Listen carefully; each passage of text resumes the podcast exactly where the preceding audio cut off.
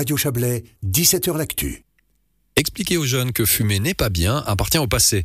Le Fonds de prévention du tabagisme a en effet lancé une nouvelle campagne hier à Berne, intitulée Free Fair Future. Le programme se veut participatif et a pour objectif de montrer aux jeunes qu'il existe des espaces de vie sans fumer où on se sent bien. Le Fonds de prévention du tabagisme associe des partenaires à sa campagne, du monde du sport, de l'éducation, ainsi que TNT, acronyme pour Transparency and Truth. Cette organisation entend décoder les messages manipulateurs des cigarettiers. Le représentant de TNT, Pascal Dittelme. C'est une démarche participative, Transparency and Truth. TNT, ça veut dire transparence et vérité.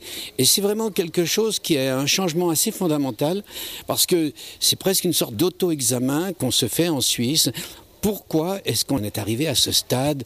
La Suisse est retardataire euh, de tous les pays, c'est le dernier. La convention cadre l'OMS que tout le monde a ratifiée, nous on est seuls à pas l'avoir ratifiée. Comment est-ce qu'on en est arrivé là?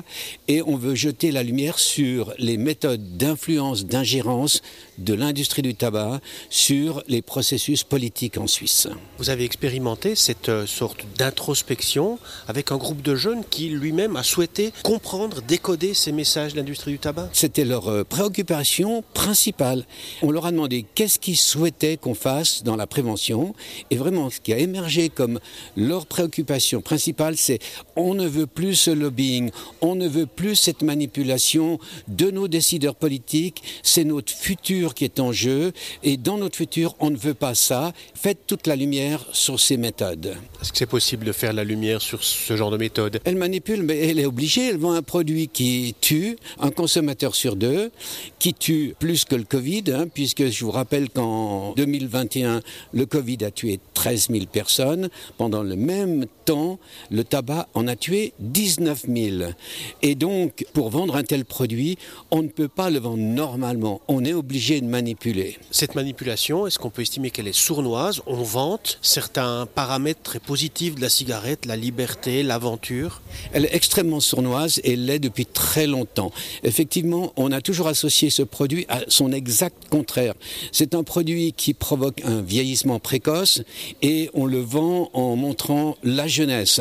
C'est un produit qui produit la dépendance et on le vend en utilisant constamment le mot liberté. Est-ce que vous ne craignez pas que le marketing des vendeurs de cigarettes, il est toujours une ou deux longueurs d'avance Il essaie d'être une ou deux longueurs d'avance, mais il est surtout une ou deux longueurs d'avance en Suisse, en tout cas jusqu'à présent. Maintenant, dans les autres pays, il commence à être un peu à la traîne et ce marché commence à décliner. Et c'est ce qui fait qu'il y a une sorte de résistance acharnée de cette industrie pour euh, continuer ce marché, alors que c'est un produit qui graduellement devient un produit du passé, heureusement. Le fait qu'une majorité des votants ait accepté l'initiative en France en tabac au mois de février, ça marque un tournant Ça marque un tournant et surtout ça marque un signal aux autorités puisque les autorités étaient contre cette initiative et le peuple a donné un signal très clair de la direction qu'il faut prendre. Maintenant, il est temps que la Suisse s'engage dans une politique ferme de lutte contre le tabagisme. La campagne, elle se veut aussi participative.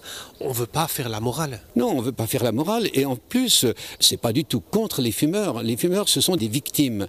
Certaines ne se prennent pas pour des victimes, mais à terme, elles réalisent qu'elles sont des victimes et on veut même faire ça avec leur participation. Des propos recueillis par notre correspondant à Berne, Serge Jubin.